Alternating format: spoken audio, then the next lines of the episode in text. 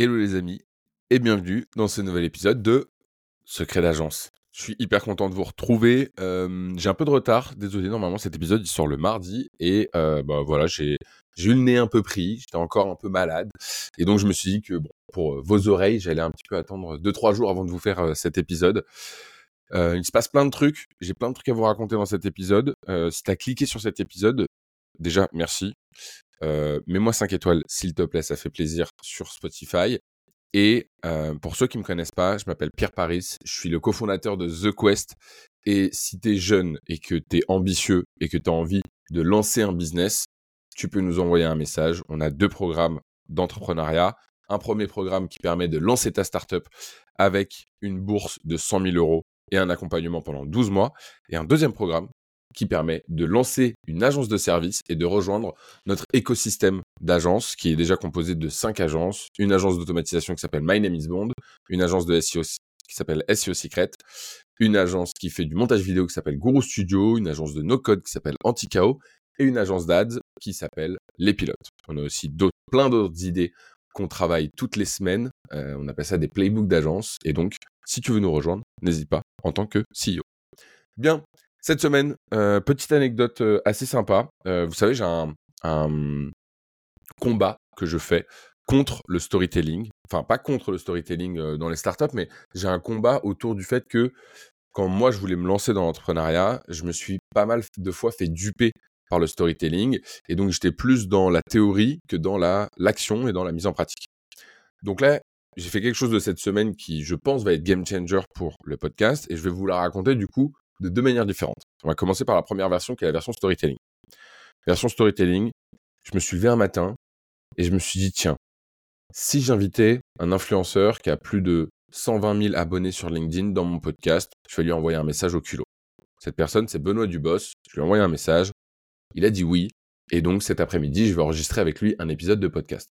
Ça, c'est la version storytelling. Donc, la nouvelle à retenir, c'est que Benoît Dubos a accepté mon invitation et donc il va venir dans ce podcast et j'en suis ravi. La vraie version, c'est que ça fait trois ans que je parle avec Benoît Dubos, trois ans qu'on échange énormément. Je suis déjà, je suis déjà intervenu dans son podcast, euh, qui a d'ailleurs, je crois, été l'épisode le plus écouté, un épisode qu'on a fait à trois avec euh, Marion Carnero de My Name is Bond euh, et moi, et on a parlé justement de My Name is Bond et de, des différents éléments. Je pourrais vous le mettre en, en commentaire si vous voulez aller le- l'écouter. Tout ça pour vous dire que je me suis pas levé un matin en me disant tiens, euh, je vais aller contacter Benoît, il va me répondre. Euh, c'est que j'ai, on a nurture cette relation, et on a une très bonne relation euh, lui et moi.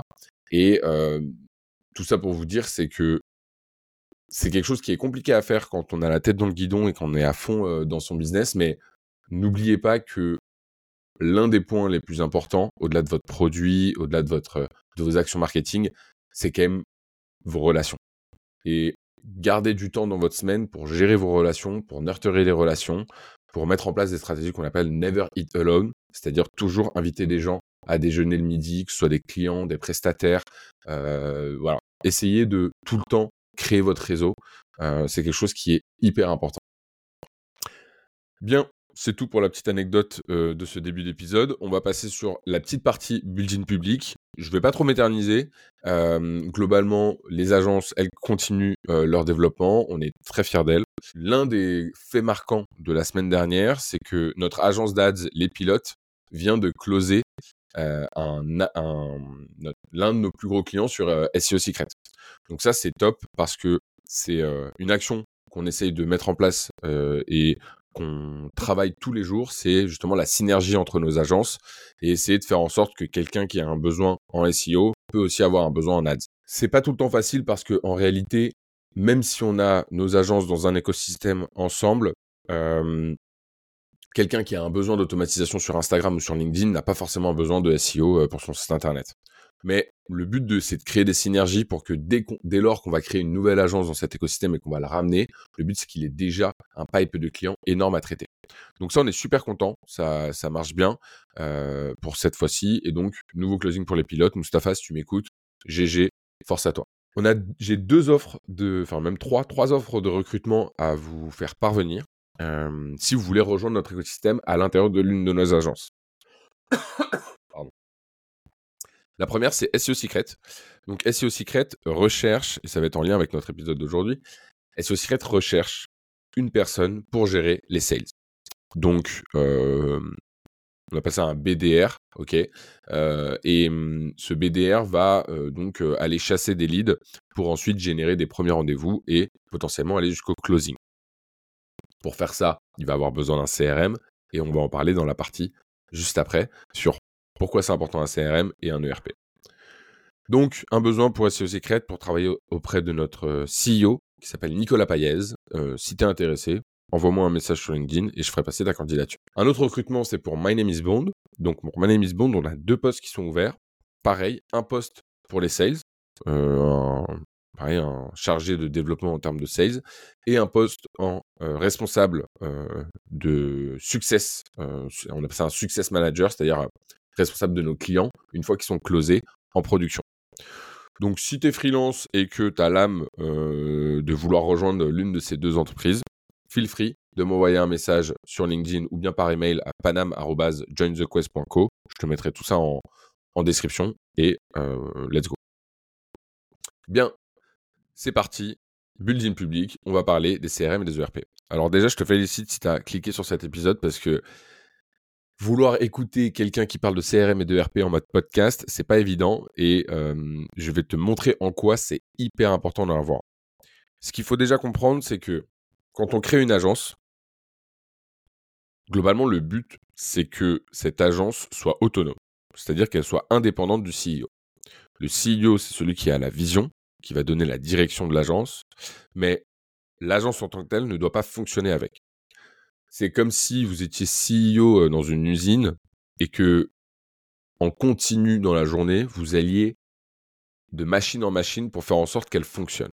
Non. Le CEO d'une usine, il achète l'usine, c'est lui qui négocie les contrats, qui négocie le contrat d'électricité, etc. Mais ensuite, il staffe des personnes pour travailler à l'intérieur de l'usine. OK? Ça, c'est hyper important. je vais couper mon micro de zoom parce que je vais tousser. I'm back. Donc, pour faire ça, il faut deux choses. Un, extrêmement bien comprendre comment son business fonctionne. Et deux, outiller son business et mettre en place des processus pour que vous puissiez le déléguer. Donc, on va commencer par séparer deux choses dans le business. Un, la partie vente, et deux, la partie gestion des clients. Quand on est dans la partie vente, on va mettre en place ce qu'on appelle un CRM. C'est un logiciel qui permet de centraliser toutes ces données-là. Le but, c'est que ce CRM-là, il puisse mutualiser toutes les informations de l'entreprise et que vous puissiez, vous, ensuite, derrière, déléguer la gestion de telles et telles étapes souvent, en fonction des produits que vous vendez, mais souvent, il y a des personnes qui vont, ce qu'on appelle CT, c'est-à-dire mettre en place le fait d'avoir un rendez-vous avec une personne de l'équipe de votre agence, donc qui va faire tous les euh, hello, coucou euh, sur LinkedIn, euh, comment ça va, c'est quoi ton business, ah bah tiens, j'ai peut-être une solution pour toi, t'es chaud, on fait un rendez-vous. Ça, c'est toute la première partie. Et la deuxième partie, c'est OK, on fait le premier rendez-vous, je t'envoie une propale, tu la négocies, on fait les allers-retours, je te close. Souvent, il y y a deux rôles là-dessus. Donc, le CRM, son objectif, ça va être vraiment de centraliser les informations, de ne pas oublier de relancer les différents leads, et surtout de réussir à faire, en gros, le, de passer le, flambeau à une autre personne de son équipe pour terminer le closing. Ça, c'est pour en quoi c'est important. Alors, vous allez me dire, oui, mais euh, moi j'ai une agence, elle fait 1 million euh, de CA euh, par an et on n'a pas de CRM. Ok, c'est possible, ça existe, en effet, je suis d'accord avec toi. Maintenant, tu vas avoir un plafond de verre. Et je donne pas cher de ta santé sur les trois prochaines années. Si tu veux vraiment réussir à scaler, entre guillemets, hein, parce qu'une agence ne se scale pas par définition, mais si tu veux réussir à passer au niveau supérieur, c'est-à-dire aller chercher les 5 millions, voire même les 10 millions, tu es obligé de déléguer. Et tu vas arriver dans une phase où tu vas moins gérer tes clients, mais tu vas en fait gérer les humains dans ton entreprise. Et je pense que d'ailleurs, on va beaucoup en parler dans l'épisode euh, avec Benoît. Et dans l'épisode qui sort juste après celui-là, le numéro 24 avec Nora du Guide Ultime, on en parle justement et elle explique que voilà, c'est compliqué parfois de gérer une équipe. Donc, ce que tu dois faire, toi, c'est de te dire, OK, je vais faire un petit pas de côté par rapport à mes processus, je vais les structurer et ensuite, je vais mettre en place un CRM. Qu'est-ce que tu choisis comme CRM Globalement, tu en as plein sur le marché. Dans les mainstream un petit peu, tu as HubSpot, Pipedrive, Salesforce ou bien Folk. Voilà, ça c'est un peu les mainstream. L'avantage globalement d'un CRM, c'est qu'il faut regarder deux choses. C'est un, la connexion avec ton email, ce qui fait que n'importe quel email que tu envoies dans ta boîte mail, il est enregistré dans le CRM. OK? Et c'est le fait de pouvoir créer des séquences. En fonction de si tu vends un produit high tickets ou pas, tu peux plus ou moins automatiser ta prospection. Enfin, tes relances. Par exemple, pour My Name is Bond, nous, on utilise HubSpot. Euh, on est sur des tickets entre 400 et 600 euros, en gros, par client. Euh, et on est sur une LTV à peu près de 2005-3000. Globalement, ce qu'on peut faire, c'est que quand un client a rempli ses informations sur notre site internet, qu'on l'a appelé, qu'il n'a pas répondu, bah, il rentre dans une séquence d'emails. Et dans cette séquence d'emails, on lui dit, OK, euh, voici les informations des robots, voici les résultats de nos clients, etc., etc. Et ensuite, on a un rappel pour le rappeler dans une semaine, deux semaines. Ça, on peut le faire. Sur SEO Secret, là où on a un panier moyen qui est plutôt autour de 3005, 5000, euh, les leads entrants, ils sont moins nombreux, mais plus qualitatifs. Donc, ce qu'on va faire, c'est que on va plutôt utiliser un Airtable. Airtable créé sur mesure pour justement permettre de se dire, OK, tous les formulaires qui ont été remplis rentrent dans ce Airtable-là. On gère un petit peu euh, le lead et ensuite on essaye de le closer. Ce CRM-là, pour moi en tout cas, et c'est un choix stratégique que je fais pour toutes les agences de l'écosystème, c'est que je sépare vraiment les sales de la prod. OK? Quand vous allez passer en prod, c'est-à-dire à partir du moment où la personne a payé et où elle a mis euh, sa carte bleue euh, dans Stripe, attendez, je vais faire un, petit tout, elle va passer dans le monde de la prod. Quand elle va passer dans le monde de la prod, ce qui va se passer, c'est que il va falloir faire plein de choses. Ça y est, le match est lancé. Ta course contre le fait que ce client arrête de gérer, enfin arrête de travailler avec toi est lancée. Donc on appelle ça un ERP. Le but, il faut savoir que dans le cerveau humain, on a pour certains, c'est entre 0,5 secondes et pour d'autres, c'est 3-4 secondes. On a un sentiment d'arnaque à chaque fois qu'on paye. C'est pour ça que dès lors que quelqu'un paye sur Internet, il faut tout de suite le rassurer. Il faut tout de suite le prendre par la main et lui dire Viens, t'as payé, let's go, on démarre. Donc, l'onboarding, c'est le premier, enfin, c'est le deuxième, en réalité, deuxième facteur qui fait que votre client va rester longtemps ou pas. Le premier étant le fait d'avoir bien choisi son client en sales tu choisis bien ton client en sales, tu le closes, tu le prends par la main et tu lui dis let's go, on va démarrer la mission ensemble et ensuite tu lui fais faire une ribambelle d'action. Je vous prends un exemple classique. Vous êtes une agence iTickets, vous proposez de la création de site internet. Ok, vous n'avez pas de RP et vous devez euh, vous closer quelqu'un. Le gars close, il dit bah voilà, voici la preuve de paiement, il t'envoie un email en disant voici la preuve de paiement, quand est-ce qu'on démarre la prestation? Toi, tu te dis ok, il m'a envoyé ça, je vais lui envoyer soit je vais faire un call de onboarding. Donc déjà, il y a 2-3 jours de décalage, nanana. Euh, le gars, il a le temps de, se dire, euh, OK, euh, quand est-ce que ça commence et, à s'impatienter. Ensuite, tu veux lui faire remplir un formulaire. Ensuite, il va y avoir des échanges. Et hop, là, on part en mode gestion de projet. Alors que si tu as un ERP bien comme il faut, le gars a payé. Donc, imaginons que tu utilises Stripe pour collecter les paiements. Il a fait un paiement sur Stripe. Tac. Le paiement sur Stripe, il rentre dans l'ERP en mode tel client a payé. OK. Du coup, tu changes le statut de ce client-là dans le RP en disant il est passé de en attente de paiement à ce client-là à payer. Derrière, ça déclenche une ribambelle d'action. Tu sélectionnes la personne de ton équipe qui va s'en occuper. Tac, ça lui envoie un message sur Slack en disant il y a un client à, démarrer. Lui, le client de son côté à lui, une fois qu'il a payé sur Stripe, il est automatiquement redirigé vers un questionnaire de pré-prod. Un questionnaire qu'il doit remplir avec par exemple, si on garde l'exemple de la, création de site internet, la charte graphique de son site internet, les nombres de pages qu'il aimerait avoir, etc., etc. Bref, ça, c'est le genre de questionnaire de pré-prod, ça s'affine en fonction des différents clients que tu as. Et tu te dis, ah bah tiens, là, en fait, j'ai besoin de telle info, telle info, telle info. Et donc, ça va beaucoup plus vite.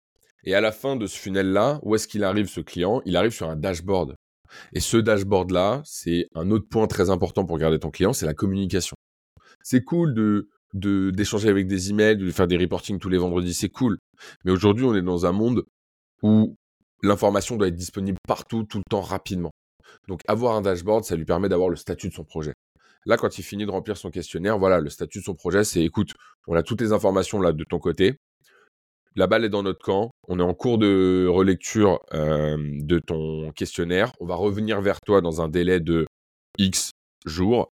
En attendant, tiens, regarde cette ressource. En attendant, tiens, euh, euh, tu peux déjà prendre un call avec moi pour la semaine prochaine. Et donc, une fois qu'on est dans cette démarche-là, vous allez non seulement créer des bons processus, un petit peu comme euh, ce que j'ai expliqué pour les sales, donc vous allez créer des bons processus, mais surtout vous allez les itérer. Parce que vous allez parler avec vos clients, il y a des clients qui vont vous dire ah, franchement moi le dashboard, j'ai jamais ouvert, j'ai déjà assez de sites internet sur lesquels je dois être. Là ce dashboard là, franchement rien à carrer. Ok, on prend ou pas le feedback un autre client qui va vous dire, le dashboard incroyable, et ce serait encore mieux si je pouvais avoir ça. Par exemple, mes factures. si vous arrivez à créer un endroit où je peux avoir mes factures, trop bien. Ok, pas de souci. Tu te le mets dans ta to-do, et la semaine d'après, c'est améliorer le dashboard pour que dès lors qu'il a fait un paiement sur Stripe, je fais un call API, je vais chercher la facture et je la mets sur mon dashboard. Tac. Et là, en fait, le truc, c'est que vous êtes en mode Lego. Vous rajoutez des briques, des briques, des briques, des briques. Et donc, le millième client de votre agence, il est mieux accompagné que le dixième. Et c'est là où l'agence, elle commence à prendre de la valeur. Elle commence à se dire, «Hum, ok, c'est pas mal. Cette semaine, j'ai fait un call avec une personne qui a revendu son agence. Il l'a revendu euh, globalement, en gros, euh, je ferai un épisode là-dessus hein, sur la revente, le rachat des agences, mais il l'a revendu à un multiple de 7 fois son EBITDA. Il était un EBITDA autour de 200 000 euros. Euh, donc voilà, fois 7, il l'a revendu à 1,4 million. Ok? Trop bien. Qu'est-ce que les acheteurs, ils ont regardé? Les acheteurs, ils ont regardé deux trucs. De manière générale, quand il vient, l'acheteur, il prend la température de l'agence. La température de l'agence, ça veut dire à quel point l'agence est dépendante de son CEO. Ça, c'est la première température. Et vous pouvez avoir une décote de 50% de la valorisation si c'est trop dépendant du CEO. Voire même ne même pas faire la vente. Ça, c'est le premier point. Donc, c'est la température générale. Ensuite, il y a deux aspects qui regardent. Le premier, c'est est-ce qu'il a craqué un canal d'acquisition? Est-ce que les leads qui rentrent sont générés par une machine de génération de leads. Donc ça peut être le SEO, les ads, euh, ça peut être plein de choses. Le cold emailing. Est-ce que cette machine-là, elle est bien huilée? Ce qui fait que si je rajoute 100 000 euros dans cette machine, il va en ressortir 200 000 euros de projet. Ça, c'est le premier truc. Donc ça vient avec le fait de, derrière, avoir une bonne machine et un bon CRM pour gérer ces clients-là. Et la deuxième chose, c'est à quel point le churn est faible. À quel point, lorsqu'un client rentre, sa LTV est grande et le temps qui reste dans l'agence est faible. Enfin, le temps qui reste dans l'agence est élevé. Et donc ça, pareil, ça passe par le fait d'avoir un bon CRM, d'un bon ERP, pardon, et dans ce bon ERP, de pouvoir gérer les différents éléments. Je vous ai pas dit globalement, mais dans les bons ERP, en termes d'outils, vous en avez plusieurs. Vous avez Airtable, pour moi, qui est un no-brainer. Pourquoi? Parce que vous prenez Airtable en termes de base de données. Et ensuite, si vous voulez faire un portail client, vous utilisez Softair. Et Airtable plus Softair, c'est la technologie qu'on utilise pour My Name Bond. Ça vous permet d'avoir une solution incroyable. Et le client qui rentre dans votre agence, il se dit OK, j'ai l'impression d'être dans un SaaS. Genre, euh, je me crée un espace sur la plateforme, je paye. Derrière, ça m'amène sur mon dashboard. J'ai mes comptes rendus, j'ai tout de manière personnalisée. Et toi, en interne, bah, tu as juste un tableau à gérer. C'est incroyable. Vous pouvez aussi utiliser Notion. C'est assez utilisé pour euh, plutôt des petites agences euh, où vous partagez des liens Notion avec euh, l'espace. Vous pouvez utiliser Xar, qui est une solution aussi pas mal en no-code. Ça, ça va être plus pour la partie un petit peu industrielle, ceux qui sont plus dans l'univers industriel. Et globalement, c'est à peu près tout hein, euh, en outils que je vois comme ça. Vous pouvez utiliser aussi euh, un Excel et une autre solution, j'ai oublié le nom, euh, qui permet de transformer les Excel en, application no code. Voilà. Mais essayez quand même de vraiment le centraliser quelque part. Donc ça, c'est ce que vont regarder les personnes quand ils vont vouloir racheter votre, votre agence. Et soyez prêts à prendre ce raz-de-marée-là. Soyez, en fait, soyez prêts à bien outiller votre agence pour pouvoir justement passer à la vitesse supérieure. Le fait de ne pas outiller votre agence sera vraiment un handicap. Et je vais vous prendre un exemple. J'ai écouté un podcast cette semaine euh, de Mathieu Stéphanie de Génération Do It Yourself. Il expliquait que grâce à son podcast en 2023, il a obtenu plus de 1000 leads. Et le problème, c'est que ces leads-là, ils n'étaient pas assez outillés en interne pour pouvoir tous les gérer. Et donc, en fait, ils y répondaient même pas, ou bien ils y répondaient en retard. Euh, il y avait certains leads qui géraient, mais en fait, il y avait d'autres leads qui étaient prioritaires parce que c'était des plus gros groupes ou plus grosses marges pour eux. Enfin bref, il a expliqué justement que comme il n'avait pas fait cette démarche-là, c'était un canal d'acquisition qui était du coup contre-productif parce que il y avait plein de leads qui, étaient, qui arrivaient mais qui n'étaient pas traités. Et il aurait dû recruter du coup euh, des personnes. Il expliquait qu'il y avait au moins deux temps pleins à recruter là-dessus pour pouvoir tous les gérer. Donc c'est hyper important. Euh, faites euh, vraiment attention à ça. Je sors une newsletter pour vous montrer un petit peu des vidéos sur comment les utiliser, les outils, des screenshots sur qu'est-ce qui se passe un petit peu dans nos agences par rapport à ces outils-là. Donc je vous mettrai le lien euh, en commentaire. N'hésitez pas à, vous inscrire. C'est tout pour moi. J'espère que vous avez aimé cet épisode. On se retrouve dans le prochain épisode avec Nora du Guild Ultime. Si t'es arrivé jusque-là, s'il te plaît, un petit 5 euh, étoiles sur le podcast. Ça m'aide vachement et euh, je suis hyper content de lire tous vos retours ultra positifs. Si vous avez des retours négatifs d'ailleurs aussi, n'hésitez pas. Ça m'aide à progresser. Ça part. Let's go. Bon courage et à très vite. Allez, let's go.